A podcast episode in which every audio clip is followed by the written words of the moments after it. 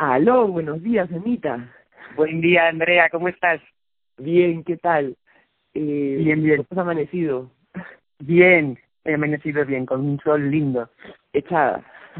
Sí, exacto. bueno, tenemos al querido amigo Fernando Palazuelos León que nos ha mandado unos comentarios sobre cómo podría ser una sociedad post este fenómeno. Podemos decirle que es una pandemia o un miedo psicosocial, eh, cualquier cosa que esto fenómeno sea, posibilidades de una sociedad después de esto. Y nos ha mandado un audio de 20 minutos, muy interesante, eh, donde reflexiona un poco sobre eh, aspectos económicos, financieros, este, sociales, familiares, eh, del ejército y del poder en esta futura sociedad. Entonces, si te parece, ¿lo escuchamos? Claro. Perfecto. Ok. Dale, dale al play. Y bueno, ante la pregunta de cómo será la sociedad detrás de la pandemia, creo que es una pregunta bien extensa y, y, con, y con muchas cosas que considerar, ¿no?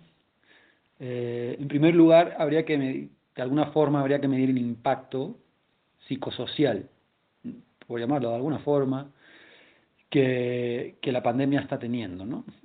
Este, de momento, esta pandemia, en realidad, digamos, a nivel mediático, está teniendo un impacto muy fuerte, pero si mirásemos los números de, casos de, de, otras enfermedades como la gripe o, o, otras enfermedades que existen, ¿no? Eh, todavía no llega a, a ser un, una cosa que, que realmente nos debería de preocupar en el modo que nos, nos está preocupando y se está generando, ¿no? Entonces, creo que hay una intención clara de que esto se sepa, de que esto se, eh, se convierta en una pandemia, por muchas razones. El virus es muy contagioso, ¿no? Ese es el gran problema que tiene este virus. Y, bueno, la mortandad, dependiendo del lugar, está teniendo mm, porcentajes más altos, ¿no? Por ejemplo, en China es muy bajo el porcentaje de mortandad, muy bajo, mientras que en Italia y en España está teniendo unos porcentajes del casi el 10%, o sea, rozando el 10%. Esto significa que hay unas diferencias sociales entre unos lugares y otros donde hace que el virus sea más letal y, y esto solamente nos puede hacer una pensar no pensar que hay, hay, una responsabilidad en la sociedad en la que estamos de por qué un virus es más letal no porque al final no creo que sea una cuestión de raza ni de ni de ni de etnia ni de, ni de color de piel sino más bien de hábitos de consumo no entonces lo primero que habría que hacer y, y es difícil que se vaya a hacer por los intereses de los de los gobiernos, de los lugares, ¿no? Es hacer una autoanálisis, ¿no? De responsabilidad de por qué nuestra sociedad tiene más casos y más mortandad, ¿no? El virus es más letal. Para mí, desde mi punto de vista, está relacionado con los hábitos de consumo, los hábitos nutricionales y la falta de eh, fortaleza de los sistemas inmunitarios debido a ese hecho. Entonces, en los escenarios que nos podemos encontrar tras la supuesta pandemia, una vez dicho esto, es que pues una gran parte de la sociedad va a permanecer de la misma forma, quizá un poco más asustada, con más miedo y considerando a papá Estado como la solución a sus problemas y va a seguir cediendo su soberanía a los estados, ¿no? En materia de salud, seguridad, educación, ¿no? tal y como lo, como lo vemos ahora. Y habrá un porcentaje de la población que yo creo que serán las personas que están en un grado más elevado de intelectualidad, que son capaces de intelectualizar la situación y qué es lo que ha pasado, qué es lo que ha originado, por qué los gobiernos han tomado unas medidas en un sitio, no han tomado otras medidas en otro, por qué, por ejemplo, cuando se vio que el contagio era tan severo en China, por qué no se cerraron fronteras, ¿no?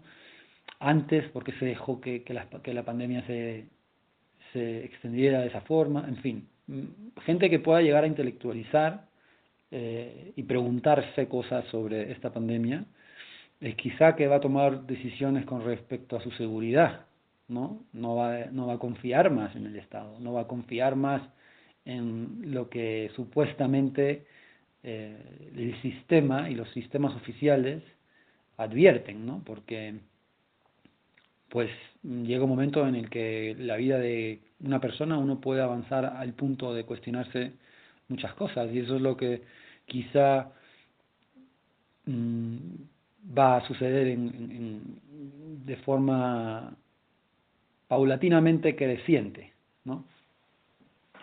Entonces, obviamente eh, esta pandemia si se ha dejado que ocurra, independientemente de cuál es el origen, si es que ha habido una conspiración con respecto al origen o si es fortuito de la naturaleza, está claro que ha habido un interés eh, para que para que esto se para que esto se extienda, ¿no? Como dice el refrán, a río revuelto ganancia de pescadores.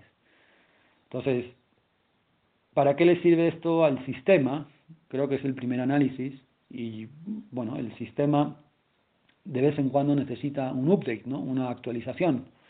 Esto ha pasado a lo largo de la historia, ¿no? Eh, el Imperio Romano cayó, pero la, la jerarquía se mantuvo, ¿no? Y, y, así sucesivamente con otros grandes imperios, ¿no? Se ha mantenido el status quo a pesar de que ha habido reformas, ¿no? Cuando eh, Luis XVI cayó en Francia, eh, la gente pobre seguía siendo pobre y la gente rica seguía siendo rica.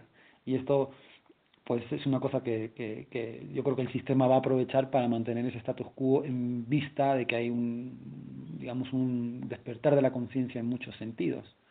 Entonces esto hace que el sistema se refuerce como gran salvador, como gran capacidad de respuesta ante la crisis, aunque está visto que en países como Italia y España no es así, ¿no? El sistema está totalmente saturado y, y están buscando todos los medios posibles para paliar la situación y no, no, no dan abasto.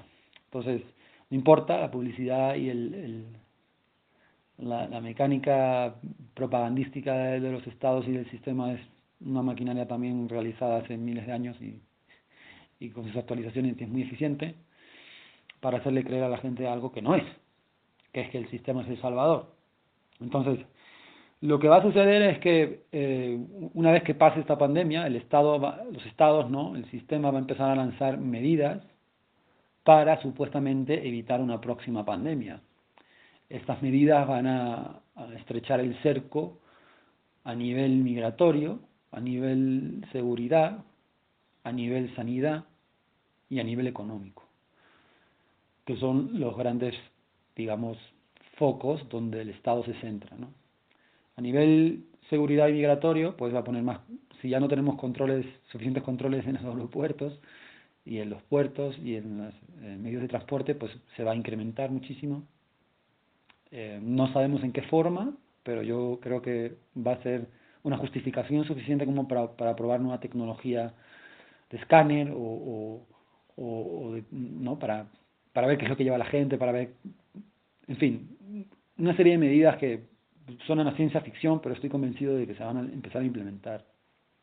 Al final es más control, más fiscalización, eh, más poder, ¿no? Y menos poder para, para el individuo. Eh, a nivel sanitario, creo que puede haber una política de eh, obligación a la vacunación sin posibilidad de elección. ¿no? Si gran parte de la sociedad eh, avala esta decisión del gobierno, aquellos que no quieran vacunarse o que quieran decidir eh, vivir una vida potenciando el sistema inmunitario eh, como, primera medida de salud pública, eh, pueden verse realmente en, en la incapacidad de ese derecho, ¿no? Capacidad de ejecutar ese derecho y que sea una obligación bajo penas de cárcel o o vete tú a saber qué cosa. Eh, esto sería un, una cosa sin precedentes, porque hasta la fecha um, una persona puede decir no vacunarse si quiere o no vacunar a sus hijos, ¿no? Pero si como excusa o como justificación de evitar una pandemia de tal índole, la vacunación se vuelve obligatoria, eh, estamos atentando contra un derecho fundamental de un ser humano que es mi cuerpo no lo toca si yo no quiero, ¿no? Y y bueno, hoy en día la vacunación es voluntaria, aunque digamos, o sea, el programa de vacunación es una cosa estatal, pero tú puedes prescindir de vacunas, ¿no? De hecho, por ejemplo, en mi caso yo creo que hay, cuando era niño había vacunas que ya me puse. No recuerdo bien, pero tengo la memoria de que, hay cosas que no me he puesto. Y luego a nivel económico, y no menos importante, porque al final en el mundo en el que vivimos hoy puramente capitalista, hasta los países propios comunistas como China, por ejemplo, tiene un gran tono eh, capitalista en muchas de sus políticas, eh, pues vamos a ver una, una cosa sin precedentes, y es que yo pienso que esto va a servir como justificación de la eliminación del dinero físico, de los billetes y del de, eh, metal, porque pues la moneda es un, es un elemento de intercambio humano Mm, muy fuerte, ¿no?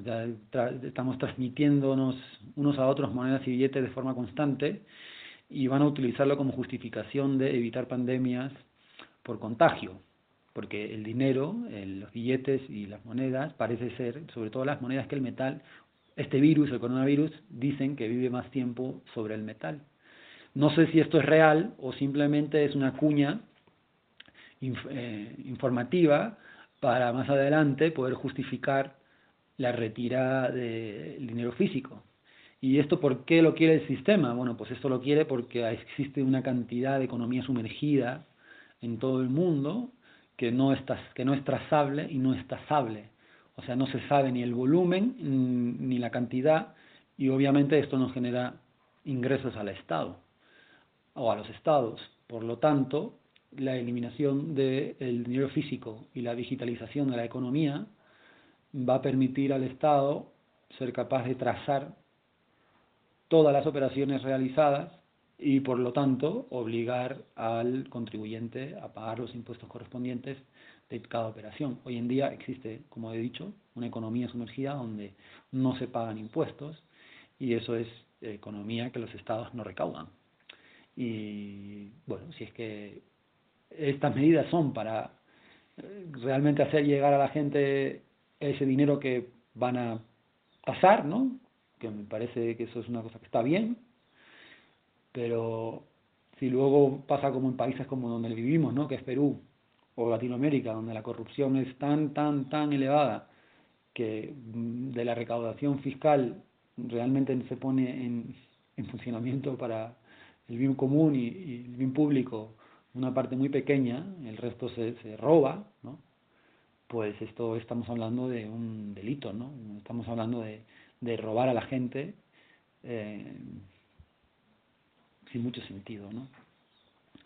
Esto son lo que creo que va a suceder en el sistema, ¿no?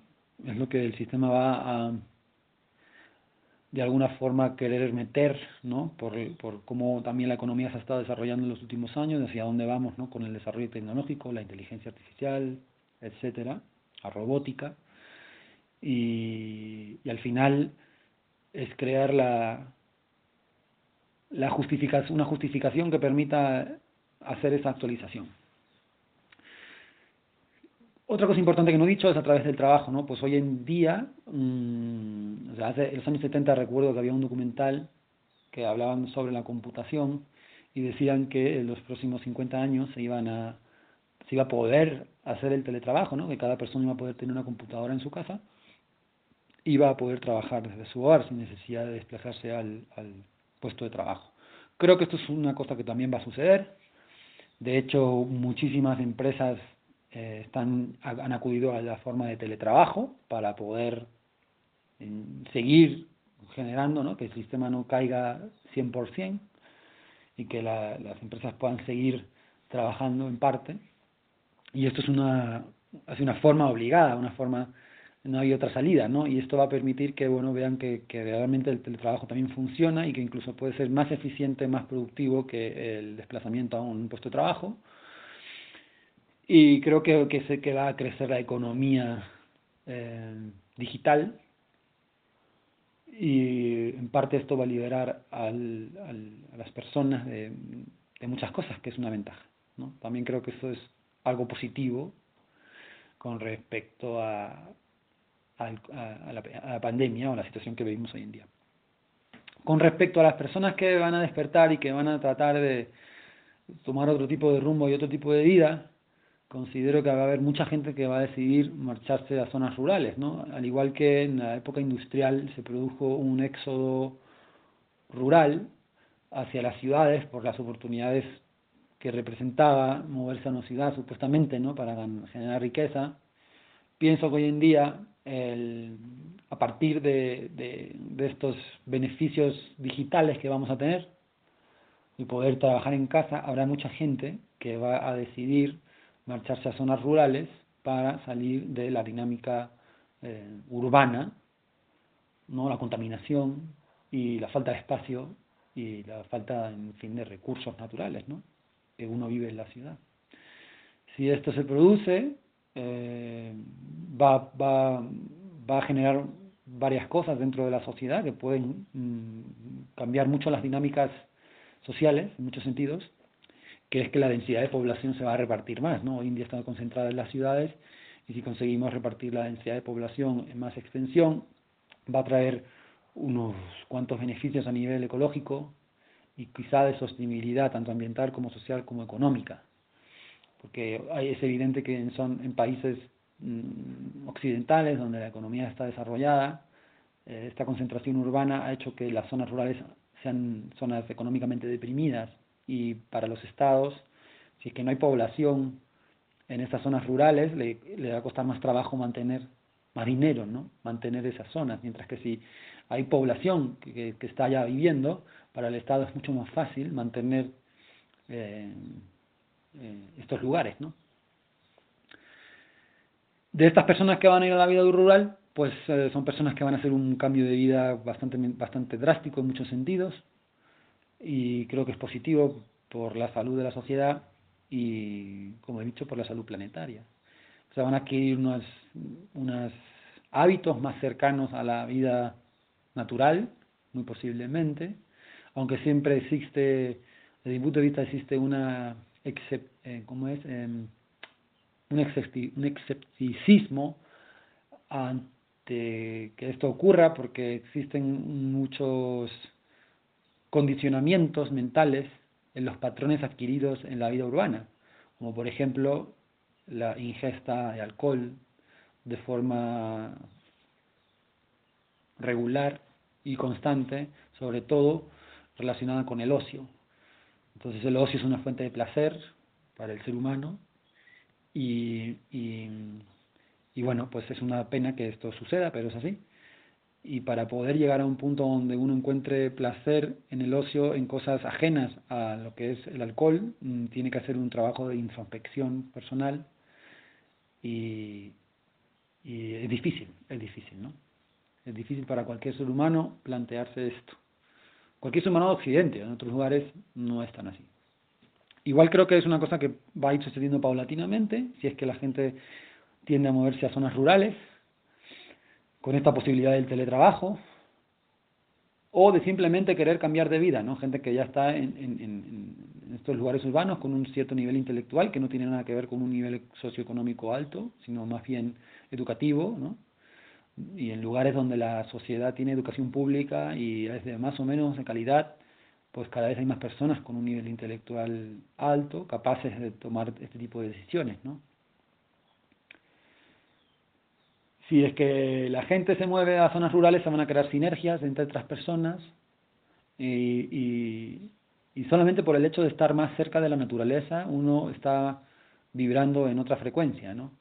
Eh, por ejemplo, si tú, vives en una zona rural y el, y el, el, volumen de la naturaleza por metro cuadrado es X, pues es mucho más elevado que en la zona urbana. Por lo tanto, aunque uno no quiera entrar en una frecuencia distinta, y, y poco a poco uno va eh, mimetizándose con el medio donde vive. Entonces esto puede realmente traer muchas ventajas a nivel social, a nivel mundial. Veremos qué pasa. La verdad que, por otra parte, hay un, para mí hay un escepticismo grande, ¿no? Porque pues como he dicho antes, los patrones mentales, ¿no? los patrones adquiridos en la forma de vida urbana son muy fuertes y hay muchas personas que van a tener mucho miedo y, el miedo es un, una emoción bloqueante para, aunque en el fondo de tu corazón sepas que la mejor opción para ti y tu familia es hacer un cambio de vida, existen muchos miedos, ¿no? Miedo a quedarse solo, miedo a no ser entendido, miedo a, a ser una oveja negra, a no tener más amigos nunca. Cosas así que la mente nos puede llevar a, esos puntos y entonces eso acentuado con un poco del miedo mediático que, que ya existe y que se va a incrementar puede hacer que las personas no no den ese salto, ¿no? ese, ese, ese espacio. Entonces, creo que las personas que ya estamos ahí tenemos que hacer una labor mediática también, ¿no? Marketing a través de plataformas sociales, redes sociales, ¿no? Para poder mostrarle a la gente que existe una vida después de, eso, ¿no? Y que es una vida totalmente maravillosa, donde las prioridades cambian y, y uno ya no está en esa carrera desesperada por el dinero para tratar de ser más feliz, sino que encuentra la felicidad en las cosas más sencillas de la vida, ¿no? Como por ejemplo, comer rico, estar con tu familia, pasear en el río, subir a la montaña, y leer un libro, ¿no? Así que bueno, eso es, ese es mi pensamiento de, lo, de, lo, de la situación actual y de lo que puede venir. Y espero que, que bueno, abierto a, a debatir y a escuchar otras opiniones. Muchas gracias. Acabamos de escuchar a Fernando mm, con ideas muy interesantes. ¿Qué te ha parecido, Emma, este Bien. audio? Pues a mí me ha parecido pues bastante extenso, ¿no? Y con un montón de contenido y así bastante interesante, ¿no? Como también repasando algunas ideas que ya han salido en nuestras anteriores llamadas, ¿no? Como como así, ¿no? Comparación de de por qué hay tan por qué se le da tanto bombo al coronavirus y no se le da a otras enfermedades, bueno, todo eso que ya hemos conversado. Y sí, bueno, pues también ofreciendo como nuevas visiones de de eso, ¿no? De nueva, cómo puede ser una sociedad después del coronavirus, ¿no? Entonces, sí, me pareció interesante, compartiendo bastante todo, casi todo de lo que dice, por, mm, y más así, así como a, a rasgos generales. Correcto. ¿A ti, qué, ¿A ti qué te ha parecido? O sea, uh, yo he apuntado un par de cosas que me han parecido interesantes, ¿no? A ver, él plantea al Estado paternalista, un futuro uh -huh. donde lo más probable es que el Estado sea quien eh, apoya, el papá Estado le llama. Eh, justo ahorita en Perú hay un bono de 380 soles para 3 millones de, peru de, peru de peruanos, de personas, de familias, eh, en extrema pobreza o en pobreza. Y ese tipo de, de, de escenario, por ejemplo, ¿no? donde el Estado va a subsidiar, a apoyar eso lo plantea Fernando. También dice que se refuerzan muchas justificaciones, por ejemplo, para la vigilancia, para la fiscalización, para la obligatoriedad de cosas y reglas sanitarias como la vacunación. Eh, claro. ¿No? Dice que toda esta pandemia, este fenómeno, haría justificable estas medidas, ¿no? Uh -huh. El Estado se volvería más fuerte. Eh, habría más control, ¿no? Sí, o sea, tú conoces a Foucault que habla de la vigilancia y castigo. Sí, más o menos. No, la, la, se supone que hemos planteado todo un diseño social en cuanto a vigilar y castigar, pero no hay una fiscalización de todo, no se puede ver todo lo que se hace mal. Entonces, nada, ese escenario yo creo que va a estar en juego en su punto más crítico antes de deshacerse también pero bueno, no sé. Este, claro, el control un... han, empieza, ha empezado ya, ¿no? No va a ser post, sino que comenzó. Eso quiere decir. Exactamente, eso quiero decir, ¿no? Las regulaciones ahorita, la cuarentena que se ve como algo obligatorio, restringiendo las libertades. Alguna gente uh -huh. dice que ninguna cosa podría justificar eso. ¿Qué claro. crees tú, por ejemplo, de eso? No, yo creo lo mismo también. Creo que no es justificable bajo nada, ¿no?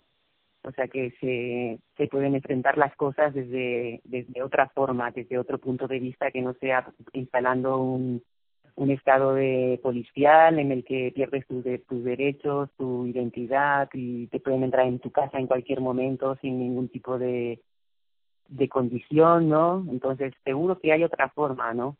Una forma que, es, que sea más colaborativa y no con, no desde la orden, ¿no? Y desde lo desde eso, desde la orden. Ahora se hace esto y punto. Nadie puede decir nada. Una forma que no destruye el fondo en el camino, ¿no? Que el fondo es la libertad, la...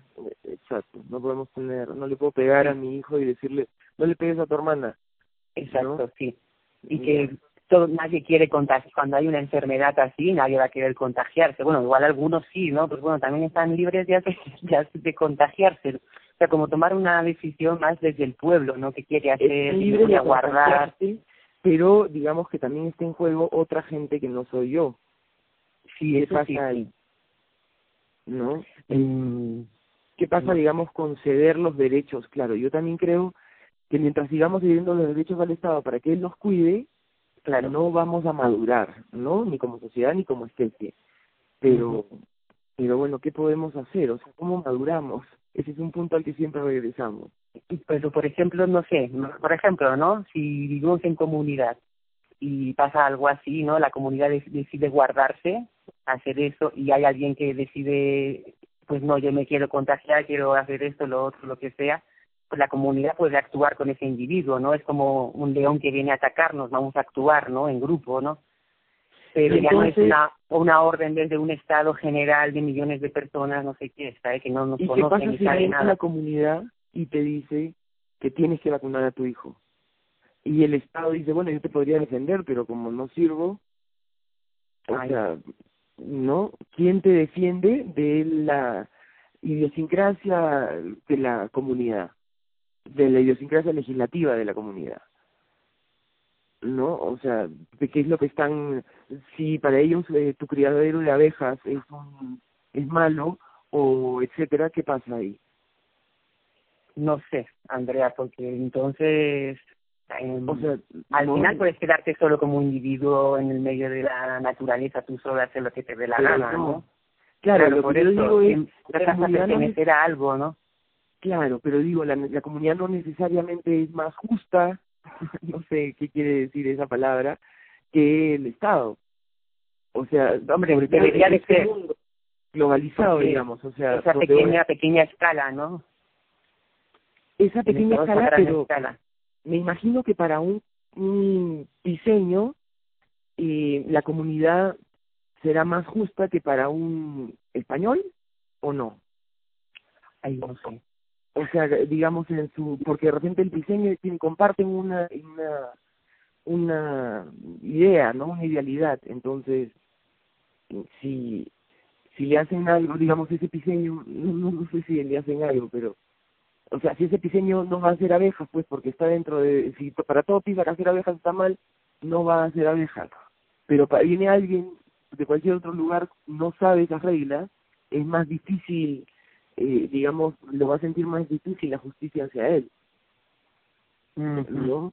Que no puede estar en bikini tomando sol en el en su jardín. Claro. O sea, ahí qué pasa. ¿No? No sé, o sea, me, bueno. Lo dejamos ahí. Lo dejamos ahí. ya dije, no sé. Ya. que, ya, punto. A ver. Ya, todo esto como en bloque lo borras. Este, ¿qué más? ¿Por qué? ¿A lo borro? No, no, ahorita, ahorita, toda esta parte que estamos hablando ahorita. Ah, ok, vale. Mañana, este, ¿cuál es el siguiente punto? Este, algo interesante. bueno, lo de justificar, a ver, vamos a ver nuestras notas. Ok, vamos a revisar nuestras notas sobre lo que hemos hecho con Fernando. Y entonces también habla de posibilidades de trabajar desde la casa. ¿Qué te parece eso en el futuro? ¿No? Y habla de una migración de campo, o sea, con las promesas tecnológicas de que todo el mundo pueda tener acceso a Internet, habla de una revalorización del campo. Es decir, bueno, a mí lo de trabajar en la casa, la verdad no me, o sea, no sé, no me dice nada, ni bien, ni mal, ni, no sé. la verdad, no tengo nada que decir. No sé si tú tienes algo que decir. No me parece algo positivo ni algo negativo, me parece una opción simplemente, no sé. Bueno, a mí me encantaría, siempre tuve intuitivamente las ganas de trabajar desde mi casa, para no tener que transportarme. Ya, o sea, esas horas las veía como muertas. Y de alguna forma, como un gasto energético, ¿no? De la gasolina en la que voy, el carro, etcétera. Ya, pero pero bueno, entonces en ese sentido me, me gusta, ¿no? Pero me imagino que hay gente que aunque también le gustaría quedarse en su casa, no puede trabajar desde su casa. Hay muchos casos de eso. Ahorita pienso en alguien que trabaja con chompas de alpaca. O sea, se mm. tiene que mover. Para por lo menos conseguir la alpaca. Ya. Y si vives en un cuarto no puedes tener a tus 50 alpacas ahí. ¿Y qué pasaría si toda la familia trabaja en casa? Imagínate, ¿y qué pasa cuando hay padres abusivos? Y antes por lo menos la mujer respiraba mientras el pata se iba a trabajar. Pero hay un montón de problemas, o sea, fuera del coronavirus y de la cuarentena, ¿no? acentuados por esta. O sea, como por ejemplo la violencia en la casa, y el espacio, son cinco personas. Claro. Mientras que antes los chicos se van al colegio eh, o las personas trabajan, ahora están las cinco personas en el mismo cuarto y afuera sales y hay otro vecino con cinco personas. Bueno, eso es ahora, pero pues, regresando al tema futuro, ¿qué va a pasar con esta sociedad? Entonces, los puntos relevantes son, ¿el Estado se volverá más fuerte? Sí, no. ¿Se podrán justificar? ¿Le seguiremos dando el control social, el poder al Estado para que nos cuide, nos regule, nos gobierne, nos controle? Este, eso depende de nosotros al final, todo eso. Sí, pero de nosotros como, como sociedad organizada o no somos capaces de organizarnos. Para mí el gran problema siempre es la falta de organización. Sí, no sé cómo, creo que lo que faltaría sería convencerse, ¿no? No sé hasta qué punto el coronavirus llevará a, convencernos, ¿no? Bueno, a, a, muchos ya estamos convencidos y otros no se convencerán seguro, ¿no? Pero que sea una cantidad no suficiente como para que bueno nos convencemos de, de hacerlo no de irnos a las zonas rurales de intentar tener una vida más tranquila acorde con la naturaleza con lo que sentimos no todo eso. Pero bueno yo o sea yo tengo la esperanza pero lo que va a ser no sé lo que va a ser pues porque lo que sí está claro es que no, o sea, bueno, lo que está claro, por lo menos para mí, como que me doy cuenta que si utilizan el miedo para controlarnos, es porque de alguna forma no somos, o sea, sin miedo no somos controlables, o sea, somos incontrolables en realidad, solo somos controlables a través del miedo. No, no lo utilizarían, si lo utilizan es porque lo necesitan. O sea, hay un estado en nosotros, un punto en el que no nos pueden controlar, por eso lo hacen así, ¿sabes? Quiero decir que está en nuestro, en nosotros mismos tomar esa conciencia, soltar el miedo y todo lo que sea necesario y no nos pueden controlar de ninguna forma. O sea, perderían el, el gancho que tienen con nosotros. Al coronavirus y... Claro, a las armas. De ¿Para qué necesitan armas de destrucción masiva, por ejemplo? Para dar miedo, pues, para utilizarlas, no sé hasta qué punto, ¿sabes? Que que, no sé, yo lo he visto así como un poco, digo, si realmente en la humanidad no tenemos miedo a todo esto, porque es que ya está, ellos pierden el control, no pueden hacer nada. ¿Qué van a hacer? ¿Matarnos a todos? Tampoco, porque no vamos a tener miedo. No sé si me explico, ¿sabes? Sí, y bueno, y no solo no tener miedo, ¿no? O sea, si no cambiamos la sociedad de consumo, eh, no, pues, entonces es no tener miedo a, a también comer de otra manera, ¿no? A no tener siempre los 50 papeles higiénicos que hemos visto, el excedente en stock y que se jode el otro. O sea, hay que tener miedo de que va a faltar en ese sentido. No es solo el miedo al coronavirus, es el miedo a todo, ¿no? Exacto, es el miedo en general, sí, a, a todo lo que sea, ¿no? Hay, hay muchos miedos ya inculcados socialmente, culturalmente, ¿no? Entonces, como ir sol si vamos soltando eso, si somos capaces, no van a poder hacer nada de nada. Pienso yo. Claro, y, a la gente en casa ahora, a mí se me quita el miedo de no tener trabajo, porque me doy cuenta que tengo mi jardín. Claro. más bien les ha jugado en contra en ese sentido. porque ahora pienso más que nunca que puedo vivir del campo. Entonces, digamos que realmente la revolución es hacer tu propia comida.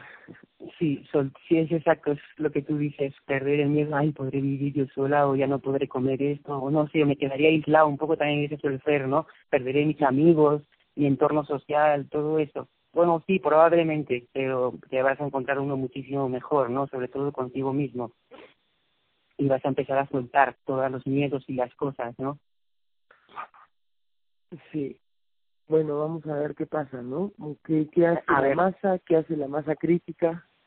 Ya, y se puede modificar o influenciar una otra. mhm muy interesante, Anita. ¿Algún otro punto, Anita? Ahorita mismo no. Yo lo dejaría así si quieres y lo dejamos ahora lo, lo dejamos abierto para que nos manden más más audios si quieres. Muchas gracias por habernos escuchado, por estar acá. Los perros ya ladran y así es pues la vida en cuarentena. O sea, no se puede uno aislar de su casa. Ok, un abrazo para todos. bueno, chao Andrea, gracias. Chao, gracias hermano.